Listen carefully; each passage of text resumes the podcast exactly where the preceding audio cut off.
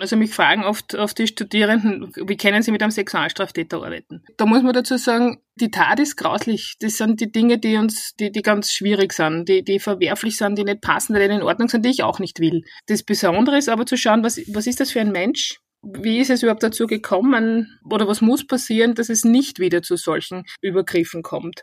Und dann sind wir an dem Punkt, dass Täterhilfe eigentlich auch Opferhilfe ist, weil Täterhilfe darauf schaut, wenn ich mit diesem Menschen arbeite, dass das eben nicht mehr passiert, dass das als Opfer im besten Fall nicht mehr gibt, die durch diesen Menschen verursacht werden. Also das ist nicht im Sinne von Hilfe, wie das oft die Gesellschaft versteht, mal jetzt kriegen die noch was, sondern das ist wirklich schwere Arbeit auch für den Klienten, sich damit auseinanderzusetzen, da einzugestehen, ich habe was falsch gemacht, da auch mit Scham und Schuld umzugehen und dann das zu erreichen, dass der was anders machen will.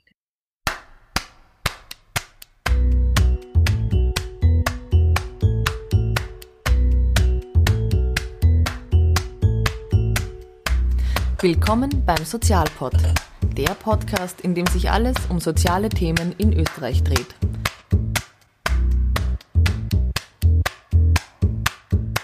Heute zu Gast ist Frau Ulrike Plaschka. Sie unterrichtet an der FH Campus Wien im Department Soziales und war auch eine meiner damaligen Professoren. In der heutigen Folge geht es um die soziale Arbeit in der straffälligen Hilfe. Wie sieht soziale Arbeit in einer Justizanstalt aus? Was versteht man genau unter Zwangskontext und Bewährungshilfe? Und in welchem Spannungsfeld stehen SozialarbeiterInnen zwischen Justiz, den Häftlingen und der Gesellschaft? Diese Folge wäre eigentlich schon Mitte März geplant gewesen. Und dann kam Corona. Deshalb wird das Thema auch etwas von der Corona-Seite beleuchtet werden. Wie betrifft die Corona-Krise SozialarbeiterInnen in dem Justizkontext? Das und noch viel mehr in der heutigen Informationssendung zum Thema soziale Arbeit in der straffälligen Hilfe. Und bevor es losgeht, gibt es heute noch eine entgeltliche Einschaltung im Auftrag von Audible. Audible bietet nicht nur zahlreiche Hörbücher, sondern auch Hörspiele und Podcasts zum Download an. Bei mir zumindest und wie bei vielen von euch vielleicht auch, machen Podcasts und Hörbücher das Leben in der Corona-Zeit um so einiges erträglicher. Wie zum Beispiel der Audible Original Podcast Made in Germany, das Flughafenfiasko BER. Es geht um die Story rund um den Flughafen, der einst das neue Drehkreuz Europas werden sollte. Siebenmal wurde die Inbetriebnahme seit 2011 wegen Planungsfehlern, baulichen Mängeln und Korruption verschoben. Heuer im Oktober soll das Großprojekt nun eröffnen werden. Jetzt aber wirklich. Der Podcast widmet sich der absurden Geschichte des Hauptstadtflughafens. Als einer der größten Skandale der deutschen Nachkriegsgeschichte geht dieses Flughafenfiasko wohl in die Geschichte ein. Und auch die Geschichte von 7 Milliarden Euro, größenwahnsinnigen Männern und Macht. Made in Germany, das Flughafenfiasko BER, ein spannender Podcast in richtig gutem Storytelling-Format. Dieser Audible Original Podcast wird produziert von deutschen Journalistinnen in Zusammenarbeit von Audible, dem Spiegel und Kugel und Niere. Mehr Infos dazu findet ihr in den Show Notes. Nun aber zur Folge mit Frau Plaschka über soziale Arbeit in der straffälligen Hilfe. Sozialpod Faktencheck.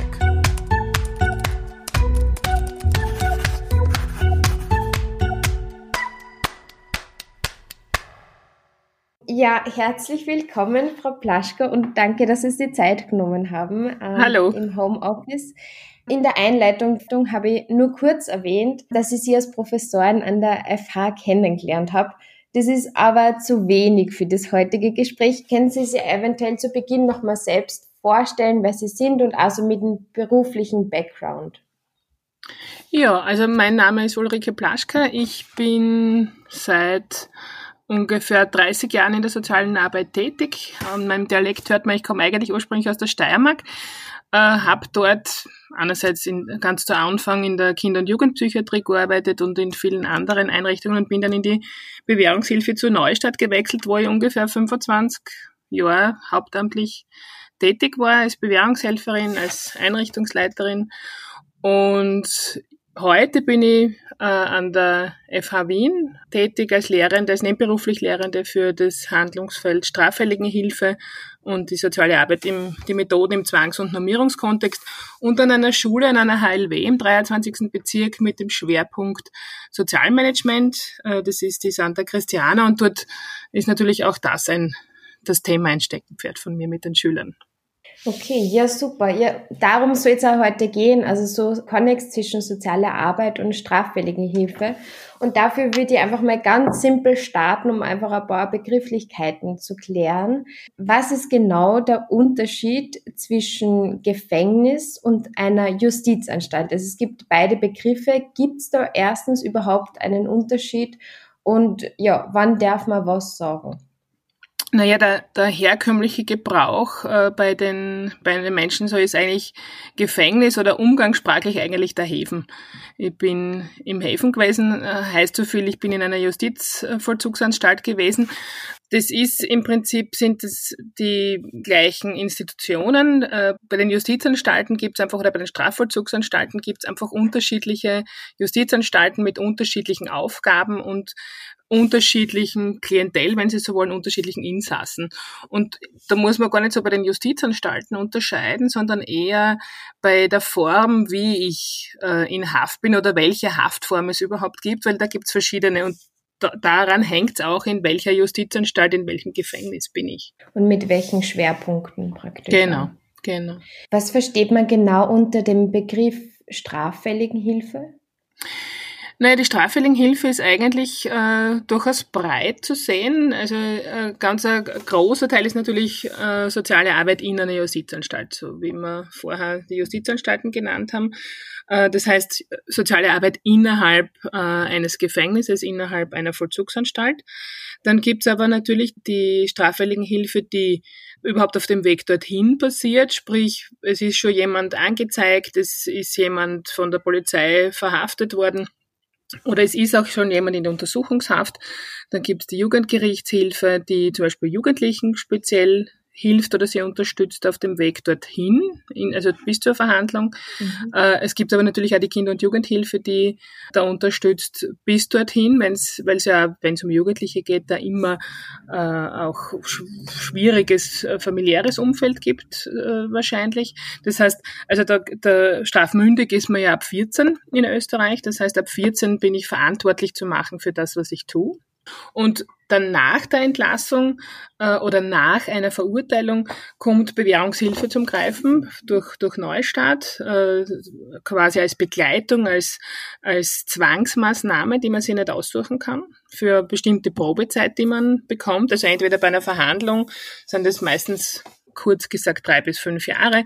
Bei einer bedingten Entlassung können es auch, äh, kann es auch eine längere Probezeit sein. Und dann gibt es natürlich noch äh, diversionelle Maßnahmen in der straffälligen Hilfe, sprich Maßnahmen, die nicht dazu führen sollen, dass jemand inhaftiert wird oder überhaupt verurteilt wird.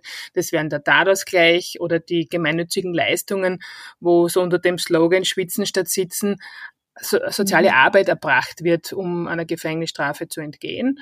Und noch ein Teil, der so dazu führen sollte, andere Formen von, von, von Haft äh, zu haben, ist der elektronisch überwachte Hausarrest, wo Neustadt auch, äh, arbeitet in der Begleitung, also in der sozialen Begleitung von den Menschen, die das bekommen und wo besondere Überwachungsfirma dann sich anschaut, die Überwachung, aber die soziale Arbeit von, von Neustadt geleistet wird. Und dann haben wir natürlich noch den großen Wohnbereich, wo, wo Straffälligenhilfe natürlich überall hin überschneidend ist. Ne? Also sie haben auch in der Wohnungslosenhilfe, in der in, in, in sämtlichen Wohn- und, und Noteinrichtungen, in sämtlichen Kriseneinrichtungen mitunter auch mit Straffälligen zu tun. Äh, das heißt, Straffälligenhilfe kann man nicht ganz eingrenzen. Das ist natürlich so wie alle Handlungsfelder oder alle anderen Bereiche sozialer Arbeit sehr überschneidend und überlappend mit allen anderen Dingen aber eigentlich ein extrem großer Bereich. Ein also sehr großes Feld, ja. Sie haben ja, also es kommt ja in Wahrheit auch noch die Psychiatrie dazu, wenn man den Maßnahmenvollzug noch dazu mhm. nimmt natürlich. Also es ist ein sehr breites Feld, was von Sozialarbeitern und Sozialarbeiterinnen abverlangt, sehr ein großes Wissen zu haben, sehr generalisiert zu denken und natürlich auch für die Klienten immer die Angebote, die es da gibt für Straffälligenhilfe. Wie kann man unterstützen, da, da sehr viel zu wissen und immer up to date zu sein, damit man gut unterstützen kann. Im Studium haben wir ja uns auf die Begrifflichkeiten soziale Arbeit im Zwangskontext geeinigt, mhm. ähm, wir sie unterrichten. Können Sie eventuell auf, auf die Begrifflichkeit näher eingehen? Was versteht man da genau unter Zwangskontext und was fällt da noch drunter? Ich glaube, Sie haben mhm. Sie eher schon angeschnitten. Ja, also der Zwangskontext, jetzt, ich beziehe mich da jetzt natürlich jetzt auch auf die Straffälligenhilfe wieder, um es konkret zu machen, äh, hat damit zu tun, dass die Menschen Hilfe bekommen, die sie nicht freiwillig aufsuchen. Also äh, jemand, der Bewährungshilfe bekommt, bekommt zwar eine Hilfsmaßnahme, also für einen Sozialarbeiter ist das Hilfe, für das Strafgesetzbuch ist das eine Erschwer, so heißt es, weil das eine Anordnung einer Hilfsmaßnahme ist, die der um die der Betroffene nicht bittet und warum und, und durch diese Maßnahme gibt es Erleichterungen, sprich, er wird früher entlassen oder er wird anders verurteilt. Ja? Aber er bleibt über die Probezeit angebunden an, an das Gericht, an, an die Justiz. Sprich, es gibt sowas wie eine soziale Überwachung, es gibt eine soziale unfreiwillige Auseinandersetzung einmal vom Klienten. Und das ist die, die große Herausforderung der sozialen mhm. Arbeit. Äh, wie kann ich das schaffen, dass jemand, der kommen muss, also wo ich auch sehr massive Maßnahmen zur Verfügung habe, ihn dazu zu bringen, dass er kommen muss, weil wenn der nicht kommt, dann kann es ihm passieren, dass die Verhandlung fortgeführt wird, dass er inhaftiert wird oder sonstige Maßnahmen bekommt. Äh, das heißt, jeder Sozialarbeiter, der im Zwangskontext arbeitet, äh, muss sich auch bewusst sein, welche Macht er hat und, und was er alles äh, tun kann, damit der Klient äh, kommen muss. Das ist, das ist eine eigene Situation, in der man da ist, wo man sehr klare Strukturen braucht, eine sehr klare Rollenklärung und am Schluss der Klient, wenn der dann sagt, na, eigentlich kann ich jetzt ohne Bewährungshilfe mir das gar nicht vorstellen, wie soll das gehen, ist das super, weil dann, dann ist was passiert in dieser Beziehung, die da entstanden ist, trotz dieses Zwangskontextes. Also so ein Beginn von einer Beziehung oder von einer Veränderung muss ja irgendwie so eine Eigenmotivation auch da sein. Und die ist mhm. natürlich im Zwangskontext nicht wirklich gegeben. Und da ist, glaube ich, die, die große Herausforderung auch, wie man das schafft, mit wie man so eine Beziehungsarbeit auch überhaupt beginnt. Ja, also viele Klienten das der Bewährungshilfe oder der straffälligen Hilfe, die ich kenne, die sind zwar zuerst natürlich in einer Art Widerstand, also im, im Sinne von nicht, ich mag das nicht, sondern im Sinne von, von einer Reaktanz, wie wir dazu sagen. Also wirklich, das ist normal. Ne? Also wenn ich mich nicht gegen so etwas wehre und dann heute halt die Post wegschmeiße oder nicht ans Telefon gehe, wenn der Bewährungshelfer anruft, das ist normal. Alle Menschen, die das nicht mehr machen, da läuten bei mir immer die Alarmglocken, weil dann, dann braucht es auch noch was anderes. Äh, und damit ist zu arbeiten. Mit diesem Widerstand ist zu arbeiten und mit diesen Zielen, die ein Mensch trotzdem hat und, und wo er sich nicht aufgibt. Und, und dort liegt auch das drinnen, die Kunst im Zwangskontext da Beziehung herzustellen. Zu schauen, was kann ich jetzt in der Situation, wo es so einen klaren Rahmen gibt, wie kann ich mich in dem Rahmen bewegen und was kann ich tun? Und für das, was ich tue, bin ich verantwortlich.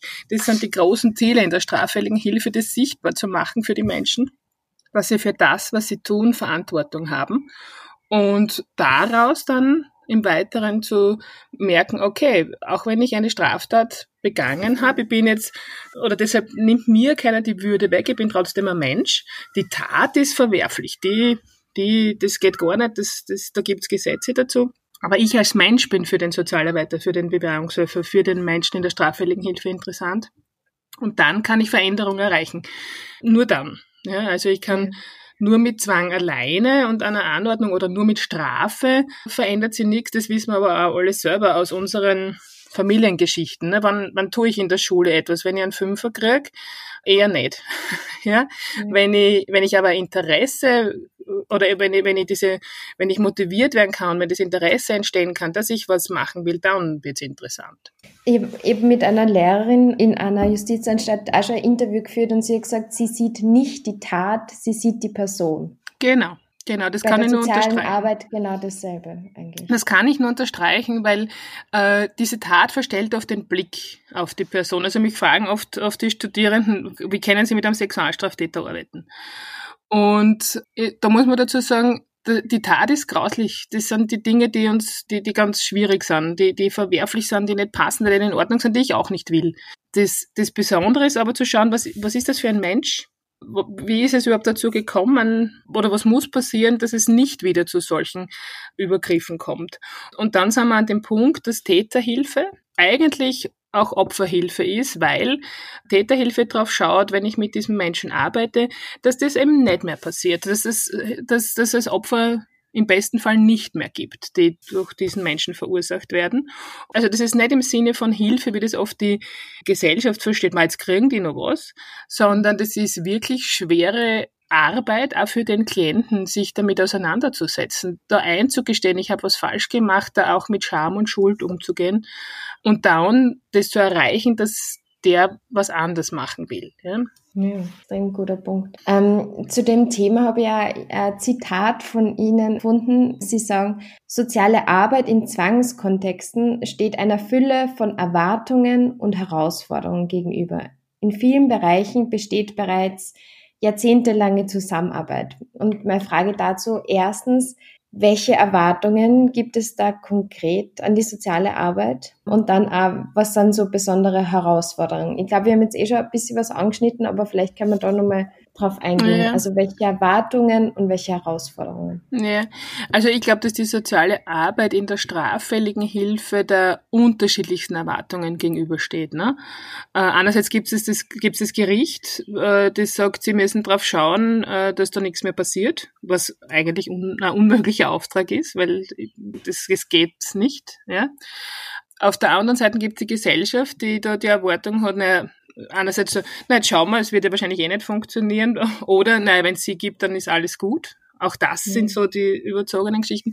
Und in der, in der dritten Weise gibt es die Erwartungen vom Klienten. Na, sie werden mir jetzt helfen. Sie werden das jetzt alles für mich erledigen. Oder sie werden genau das alles machen, was ich äh, bis jetzt nicht gehabt habe. Auch das ist unmöglich. Und dann gibt es die, so die eigenen Erwartungen äh, letztlich äh, und auch die Erwartungen von, von, von einer Gesellschaft und Erwartungen, die sie, die Sozialarbeiter selber an sich haben, mhm. nämlich den Menschenrechten zu genügen, die ja in dem Feld auch eine große Rolle spielen. Und dann sind wir bei einem Mehrfachmandat, wenn Sie so wollen. Da reden wir gar nicht mehr von einem Doppelmandat, sondern von mehrfachen Anforderungen, denen man da gerecht werden muss. Und deshalb muss man seine Rolle sehr klar kennen, muss selber sehr genau wissen, wo sind meine Grenzen, was kann ich tun, was kann ich nicht tun. Und man muss ein Stück abschätzen können, wann ist es eine Zeit zu sagen, nicht, da geht es jetzt nicht mehr aus, da müssen wir doch das Gericht vielleicht informieren. In dem Spannungsfeld ist man nämlich. Ne? Man fragt sich mhm. selber immer wieder, äh, wenn da wer rückfällig wird, puh, habe ich da was nicht gesehen, hab ich da was, hätte ich da was verhindern können. Das ist eine große Herausforderung, da drinnen diesen Herausforderungen gerecht zu werden. Also wirklich in dem Spannungsfeld zu arbeiten, was können Sie dann der jungen SozialarbeiterInnen, die jetzt äh, frisch einsteigen, was können Sie da mitgeben? Weil das, eh, wie Sie gerade gesagt haben, also Mehrfachmandat ähm, beschreibt es ja sehr gut. Mhm. Also wir diskutieren das oft in den Lehrveranstaltungen und ich glaube, dass ganz ein wichtiger Punkt ist trotzdem, sich auf diese Arbeit einzulassen, auf die Menschen einzulassen, denen man da begegnet. Ich habe in der Zeit, wo ich in der Bewährungshilfe gearbeitet habe, einfach auch immer wieder sehr viel von meinen Klienten gelernt. Ich habe Geschichten gehört, die ich sonst nie in meinem Leben wahrscheinlich gehört hätte. Aber ich habe für mich selber lernen können, zu überlegen, na, wenn mir das alles passiert wäre, was, was hätte ich gemacht? Würde ich sagen können, das passiert mir nie, dass ich straffällig werde. Äh, das gibt's nämlich nicht. Also ich mache mit den Studenten meistens am Anfang meiner Lehrveranstaltung so eine Übung, wo man sich vorstellt und dann müssen sie sagen, was schon mal straffällig worden. Und dann sind wir ganz erstaunt, äh, weil es gibt bei keinem gar keine Straffälligkeit. Ja? Äh, ja. Und genauso wenig gibt es, dass ich nicht schon mal wo Opfer war. Und genau in dem Spannungsfeld bewegen wir uns da. Ne? Und, und das ist ein wichtiger Punkt. Das heißt, trotzdem sich auch einzulassen, aber trotzdem und trotzdem auf seine Grenzen zu schauen. Dass man da nicht, dass man da auch sehr genau schaut, wie weit gehe ich hinein, wie weit nicht, also auch auf den, auf die eigene Energie zu schauen und einen Weg zu finden, diese Geschichten nicht nur abzuwehren, sondern, sondern da durchaus mit Interesse zu begleiten, aber immer mit dem Bild von Menschen, die verantwortungsvoll sein können. Weil die Klienten können das lernen, wenn man sie in diese Situation bringt, dass ihnen klar wird, sie haben die Verantwortung, ob sie jetzt ein Delikt begehen oder nicht und nicht der Bewährungshelfer. Was ich ja ganz spannend finde, dass ja oft ist äh, in der sozialen Arbeit, dass man praktisch Lobbyarbeit betreibt in dem Bereich, wo man gerade arbeitet und zusätzlicher Sprachrohr ist. Und das ist in, mhm. in diesem Feld ist es auch irgendwie schwierig, ist auch ein gewisses Spannungsfeld. Ja. Also ich glaube, das Plastischste, was mir jetzt da jetzt gerade durch den Kopf geschossen ist, das betrifft eh Sexualstraftäter. Eine Personengruppe, die niemand mag. Die mag auch nicht niemand im Häfen. Ja, also die, die sind da überall an der untersten Schiene. Und da gibt's immer die Forderung, die müssen ihre Haftstrafe bis zum Schluss absitzen, weil die müssen bestraft werden. Und dann komme ich in meinen Vorlesungen und sage, na, da müssen wir genau hinschauen, weil eigentlich hilft da nur die vorzeitige Entlassung. Dann schauen mich mal alle groß an. Und dann geht es darum, naja, wenn ich jemanden mit Strafende entlasse, dann kann keine Bewährungshilfe angeordnet werden, dann kann es keine soziale Kontrolle geben, dann kann es keine Therapieweisung geben. Die kann es nur geben bei einer vorzeitigen Entlassung und dann habe ich zehnjährige Probezeiten, wo Menschen mit einem Bewährungshelfer oder einer Bewährungshelferin konfrontiert sind. Äh, da kann was passieren an Veränderungen. Und genauso ist es bei den anderen Dingen. Es nutzt nichts, wenn ich, wenn ich jemanden wegsperre. Das verändert sich nicht. Ja? Und das ist so die große Idee, die natürlich auch hinter Neustadt letztendlich steht, so diese Vision, die es da gibt. Ne? Es geht darum, da zu schauen, warum ist da jemand in diese Situation geraten. Das heißt nicht, ihn von der Schuld zu befreien oder zu sagen, ist eh gut, sondern sich damit auseinanderzusetzen. Ja? Können Sie vielleicht nur mal genauer darauf eingehen, was Neustadt genau macht, was genau unter Bewährungshilfe verstanden ja, wird? Also Neustadt hat ja viele verschiedene Angebote. Eins ist die Bewährungshilfe. Ja. Das ist so der Ur- oder der Kernbereich, den, den Neustadt hat. Aber Neustadt macht viele verschiedene Teile in der, in der, in der straffälligen Hilfe, die wir eh vorher schon erwähnt haben. Die Bewährungshilfe ist, ist so gestrickt, dass es, dass es eine eins zu eins Arbeit ist in der sozialen Arbeit. Das ist was, was es kaum sonst so in dieser Form gibt. Ja? Also wo man wirklich bestellt ist für einen Klienten und das über drei bis fünf Jahre im Durchschnitt. Ja, je nachdem, was das Gericht äh, für Probezeit anordnet. Und der Bewährungshelfer hat die Aufgabe, den Kontakt mit dem Klienten herzustellen, äh, ihn regelmäßig zu treffen, zu überlegen, mit ihm gemeinsam Ziele zu entwickeln. Und das oberste Ziel ist äh, letztendlich das Delikt in anzuschauen und, und Strategien zu erarbeiten, dass das nicht mehr passiert. Äh, mhm. sprich diese Verantwortungsübernahme zu schaffen. Ja? Und daraus entsteht dann im besten Fall äh, jemand, der nach den drei Jahren mit einer guten Prognose wieder aus der Bewährungshilfe quasi entlassen werden kann und wo dem Gericht, das ist, also Bewährungshilfe ist nur dem Gericht verpflichtet, äh, Berichte abzugeben. Sonst haben wir eine relativ hohe Verschwiegenheit in dem Bereich, damit man wirklich mit dem Klienten arbeiten kann. Gut arbeiten kann. Wie lange haben Sie gearbeitet bei Neustadt? Mit meiner ehrenamtlichen Zeit um zwischen 25 und 30 Jahren, ich weiß das jetzt gar nicht mehr so genau, aber sehr, sehr lange. Haben Sie vielleicht da dass man es ein bisschen konkreter macht, irgendein, ja, irgendein Fall oder irgendeine Geschichte, die das irgendwie ganz gut sagt, welche Veränderung dann tatsächlich möglich ist, wo sie vielleicht auch zu Beginn irgendwie überrascht waren, dass das wirklich mhm. auch positiv enden kann oder positiv weitergeführt werden kann. Also eine meiner, meiner eindrücklichsten Geschichten oder meine eindrücklichsten Arbeiten für mich auch und, und die, wo, wo ich am, am, immer wieder sehr berührt war, war die Betreuung von einem, einem jungen Mädchen, die kam damals mit 14 und da hat die Kinder- und Jugendhilfe gesagt, na, da geht eh nichts mehr. Da haben alle rundherum gesagt, na, das, da, da wird nichts mehr draus. Schwer drogensüchtig, schwer suchtkrank. Eigentlich mit sehr kleinen Delikten, ja, aber die Richterin, die das damals, die damals Bewährungshilfe angeordnet hat, hat das irgendwie wahrgenommen, dass die Hilfe braucht und dass da mhm. äh, jemanden braucht, der, der sehr kontinuierlich und, und, und, und, und sehr und näher mit ihr arbeitet. Und in der Bewährungshilfe, glaube ich, war das auch am Anfang so, dass das war jetzt nicht der Fall, um den sie alle gerissen haben und ich habe dann gesagt, nein, die übernehme ich.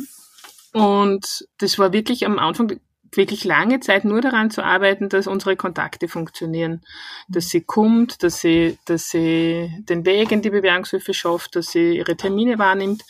Und im Laufe der Zeit ist diese Beziehung einfach entstanden und die hat sie von allein angefangen äh, bei mir auch zu melden.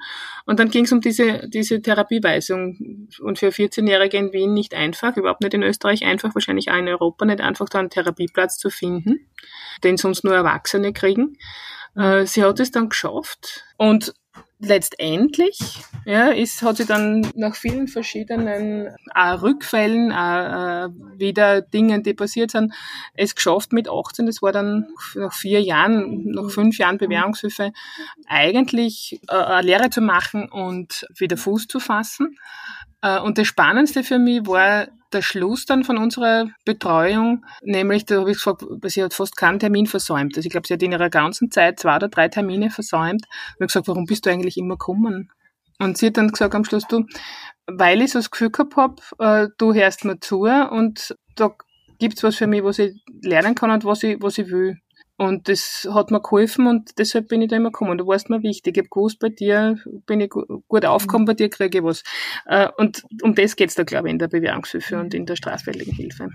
Ja, da wirklich eine Person zu haben, die die Person auch mitbegleitet und über Jahre hinweg. Ja, also, ja genau. Und, und auch die haben dann einfällt, wenn es schwierig wird. Sie kennen das wahrscheinlich selber, auch die Zuhörer ja. kennen das. Wir haben so Personen, und die sind oft gar nicht so lange Begegnungen. Es können auch kurze sein, die, die man im Kopf behält, weil das Begegnungen sind, die einem was bringen, an weiterbringen. Und wenn ein Klient sie fragt, wenn er am Weg ist, so vielleicht ein Delikt zu begehen und das ihm dann einfällt, na, die Frau Blaschka, die, der würde, wenn, ich das, wenn die das hört, na, das kann ich nicht machen, haben wir schon gewonnen. Mhm. Mhm. Ähm, das muss ja irgendwas mit Ihnen machen, also wenn Sie da wirklich äh, eine junge Dame so lang begleiten und mhm. da in der sozialen Arbeit geht es ja oft so um den richtigen Terminus. Wie sagen Sie dann zu den, sagen Sie Häftlingen, Klientinnen, ähm, eh junge Frau oder wie, mhm. wie benennen Sie das? Also in der, in der Straffällinghilfe äh, hat jeder Bereich natürlich auch seine Benennungen. In der Bewährungshilfe sind es äh, die Klienten mhm. äh, und die Klientinnen. Ich bin mit meinen Klientinnen auch immer per Sie. Äh, das hilft mir, so diese professionelle Distanz zu wahren. Mhm. Ja, also damit ich noch in dieser sehr nahen oder immer wieder sehr nahe kommenden Arbeit auch sehr gut klar habe, äh, wo ist die Grenze und wo ist auch die Grenze zu einer therapeutischen Unterstützung, weil die kann soziale Arbeit natürlich nicht machen. Äh, aber es ist immer so ein, ein Grenzgang, weil eben die Menschen ja sehr viel erzählen, man sehr viel bemerkt. Und dann geht es schon auch darum zu schauen, wenn man merkt, ah, da gibt es Themen, die kann ich als Sozialarbeiterin nicht begleiten, äh, da so eine Therapie anzuregen, zu schauen, dass man therapeutische Begleitung bekommt für den Klienten oder die Klientin damit man da ein Netz aufbaut von, von Menschen, die da gemeinsam mit der Person arbeiten. Man muss nicht alles allein machen. Ja. Wie erleben Sie die Zusammenarbeit zwischen den Professionen jetzt da direkt in den Justizanstalten und dann darüber hinweg? Mhm.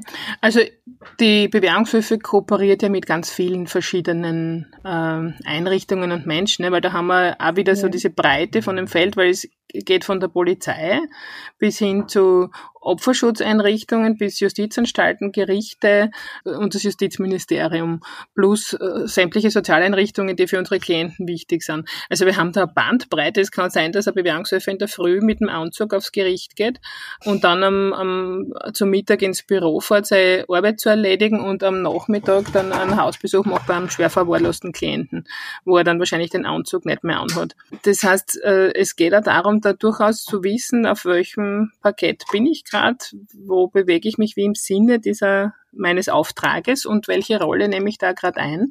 Das ist auch eine der Herausforderungen, die man da, da natürlich bewältigen muss. Der große Spannungsfeld.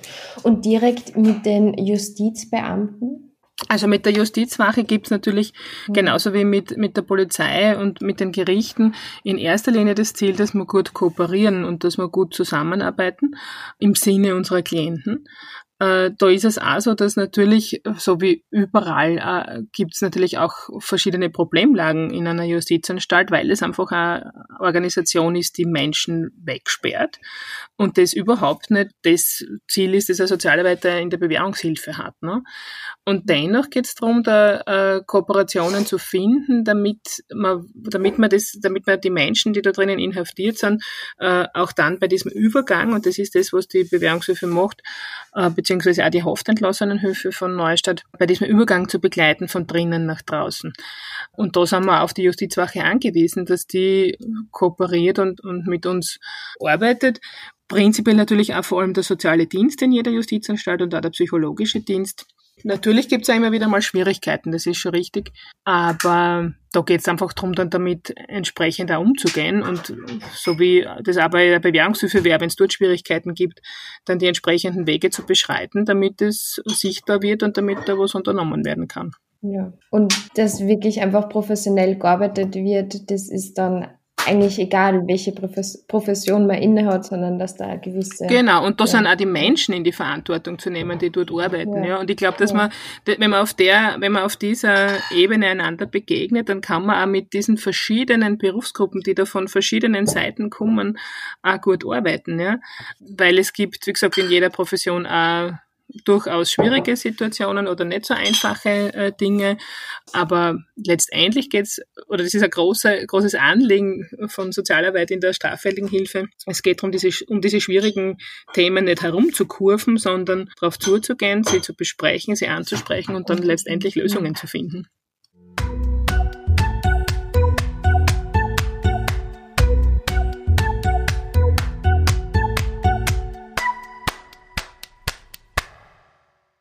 Ich würde jetzt gern zum Abschluss nur einen Schwenk zur Corona-Situation machen. Mhm. Sie haben jahrelang mit, Sie, mit dem Thema Zwangskontext auseinandergesetzt. Von Foucault war im Studium ähm, viel mhm. die Rede. Wie erleben Sie diese Corona-Ausnahmesituation und was fällt Ihnen da diesbezüglich ein, wo es da eine Verbindung gibt zu Ihrer Arbeit, zu Foucault, mhm. zu mhm. Corona? Mhm. Also das, was mir oder was mich immer wieder jetzt beschäftigt hat, natürlich ist schon diese, diese Geschichte, so wie, wie wird man plötzlich verwahrt oder man wird plötzlich eingeschränkt und was passiert dann mit uns? Das, was mir eher erschreckt, ist, wie schnell gewöhnen wir uns an diese Situation und wie schnell reden wir dann von einer neuen Normalität, die gar nicht normal ist. Mhm, mhm. und was ist mit unseren Menschenrechten wegen so einem Virus? Und wann kann man oder wie kann man unterscheiden, was stimmt, was stimmt nicht? Was ist wichtig zu tun im Sinne der Gesundheit aller und was ist zu viel? Das hat da so einen Weg zu finden. Äh, und da, da trauen zu bleiben, dass man trotzdem hinterfragt und nachfragt und sich damit beschäftigt und nicht einfach das nimmt und dann einfach dem nicht nur der Herden, wie heißt das, Herdenimmunisierung oder so irgendwie, äh, dass man dann nicht eine Herde wird, die dem allen nur hinterherläuft und nicht mehr fragt. Das, das ist, glaube ich, der, das Schwierigste momentan, ne? dass man, dass man da lebendig bleibt. Das kennen wir, glaube ich, alle, dass dann so eine eigenartige Gewöhnung stattfindet. Äh, und ich glaube, jetzt war jetzt wieder Zeit, in Bewegung zu kommen schon, äh, also es kommt auch wieder aus dem Interview, was ich da geführt habe mit der Lernen. Sie hat auch gesagt, das höchste Gut der Menschen ist die Freiheit. Und das mhm. war vor Corona. Und dann habe ich mhm. mir nach Corona das Interview nochmal angehört und habe mir gedacht, Wahnsinn. Und, mhm. und so schnell geht's auch wirklich, dass man sich dran gewohnt oder halt halb dran gewohnt, dass man sagt, okay, jetzt habe ich einfach gewisse Kontrollen ja. und vom Staat kontrolliert und habe halt gewisse Freiheiten nimmer. Mhm. Und, und da ist der Punkt, ne, dass, dass man da wirklich, dass man sich das bewusst macht, dass das nicht passt, dass die nicht mehr gibt, sondern dass das eine Ausnahmesituation bleibt, solange das so ist. Ja? Und dass das nicht normal ist, ja? Weil, ja. weil es uns einschränkt.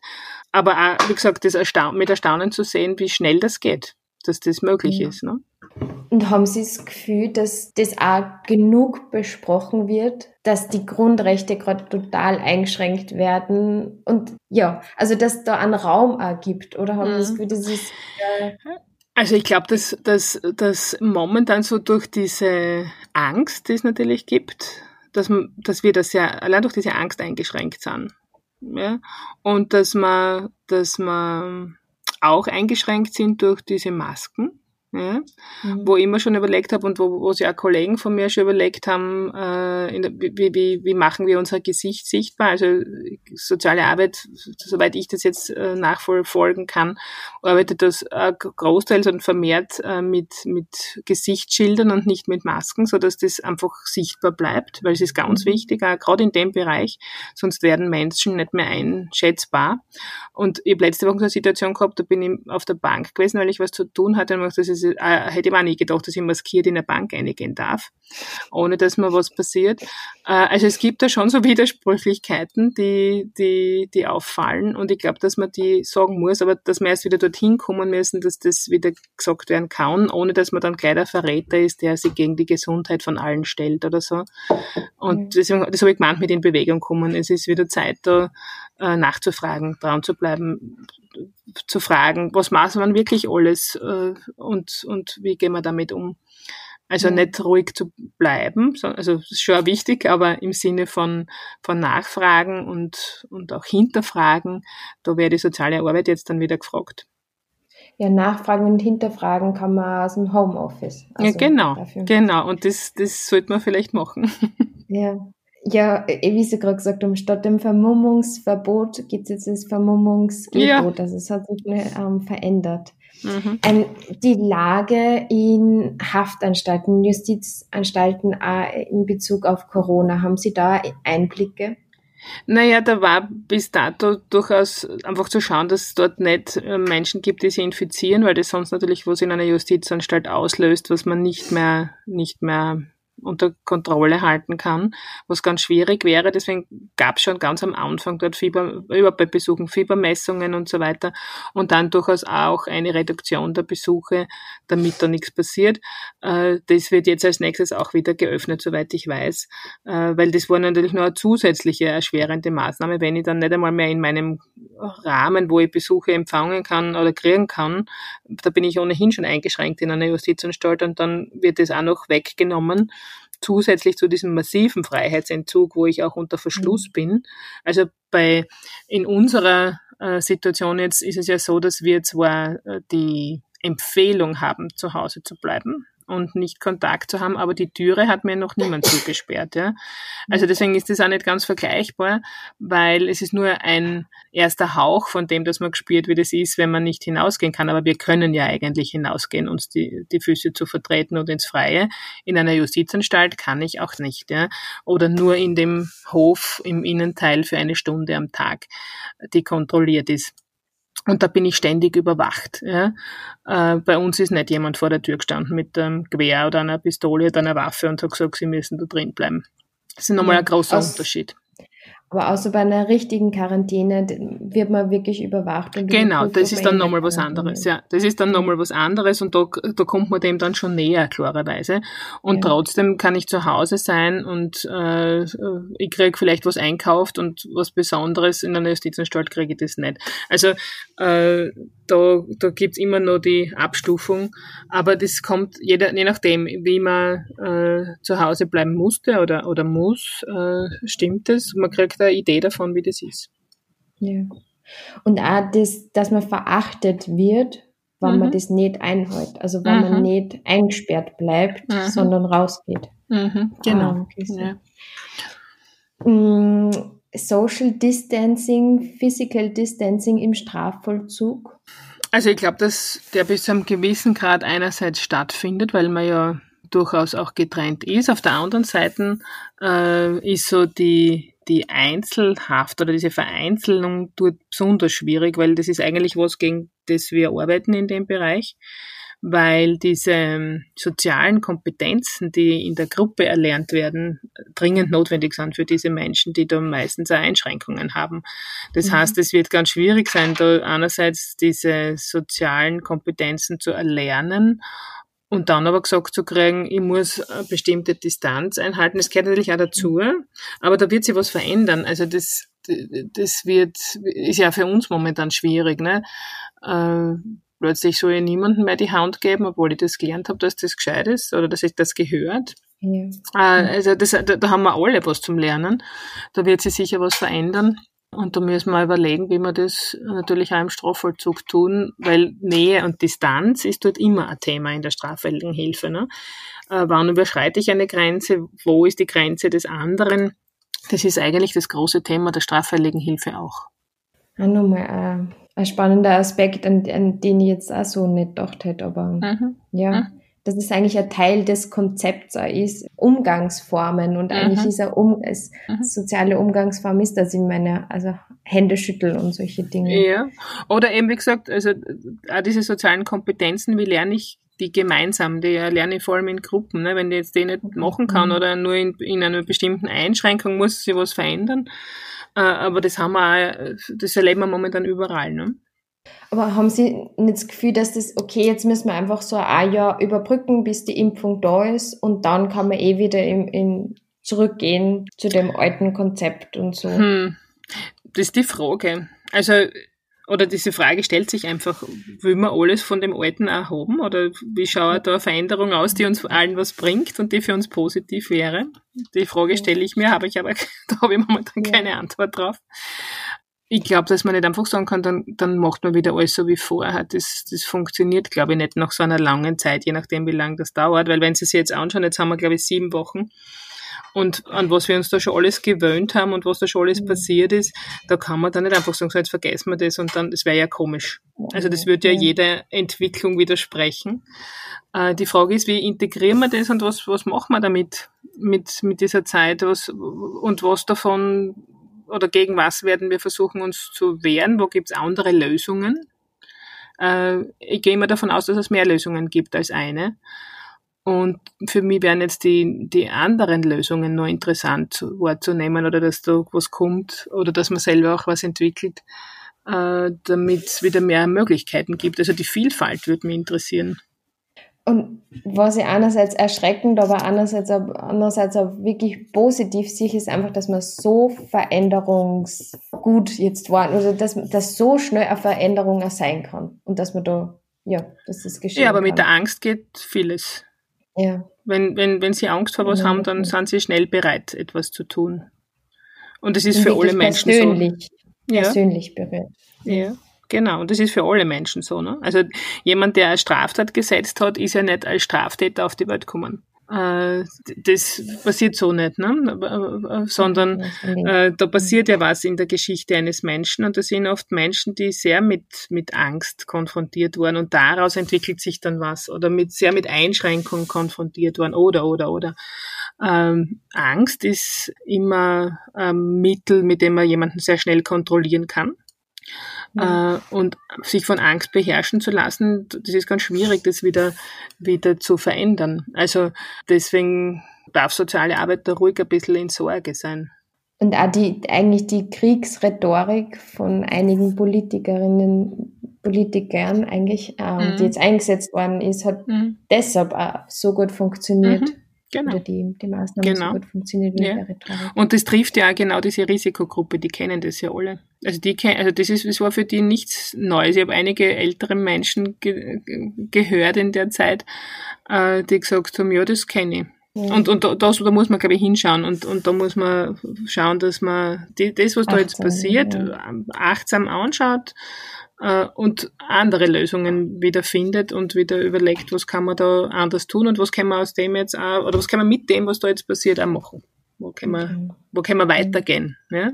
Mhm. Zurückgehen würde ich gar nicht weitergehen, wäre die ja. Geschichte.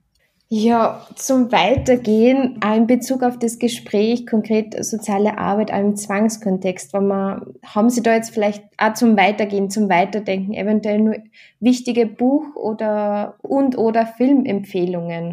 die Sie uns geben können? Ähm, ich glaube, dass für ein, oder was sehr einfach ist, vor allem für einerseits für Menschen, die vielleicht Ihren Podcast hören, das ist uns ja nicht ständig mit, mit diesem Thema beschäftigen.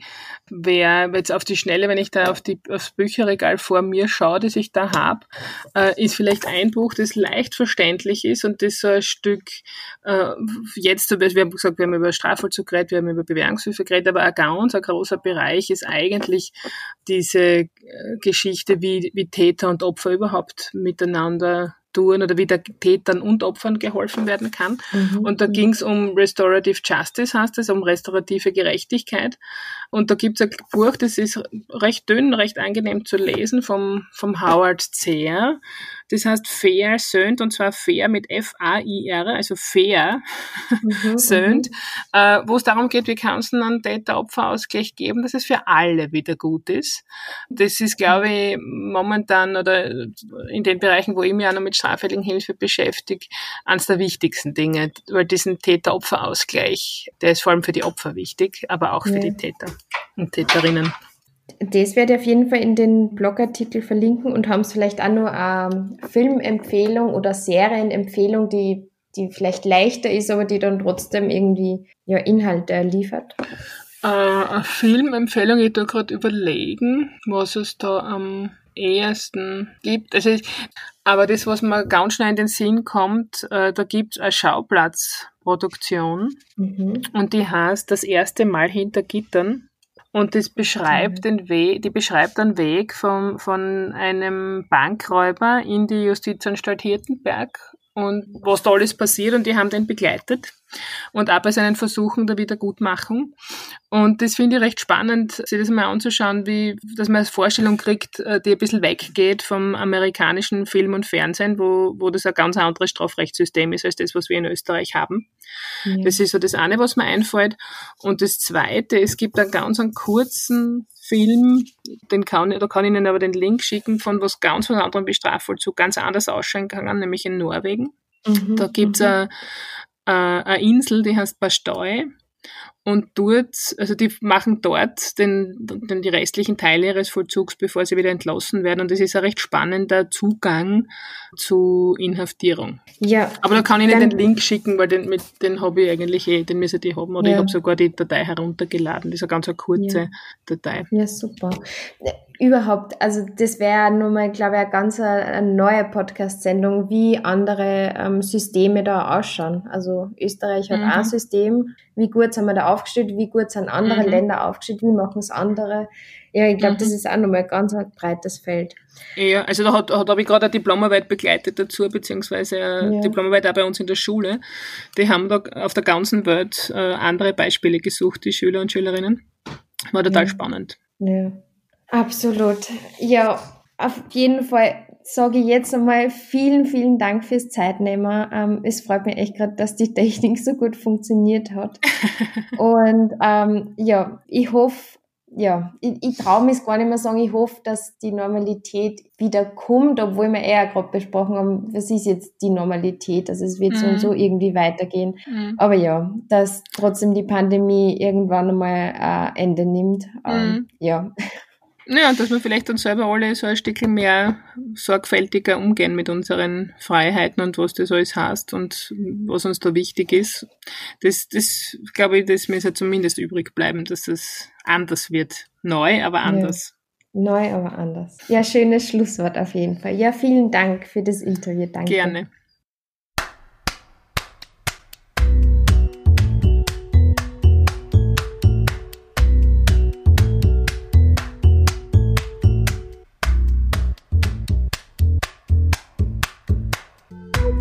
Sozialpod Faktencheck.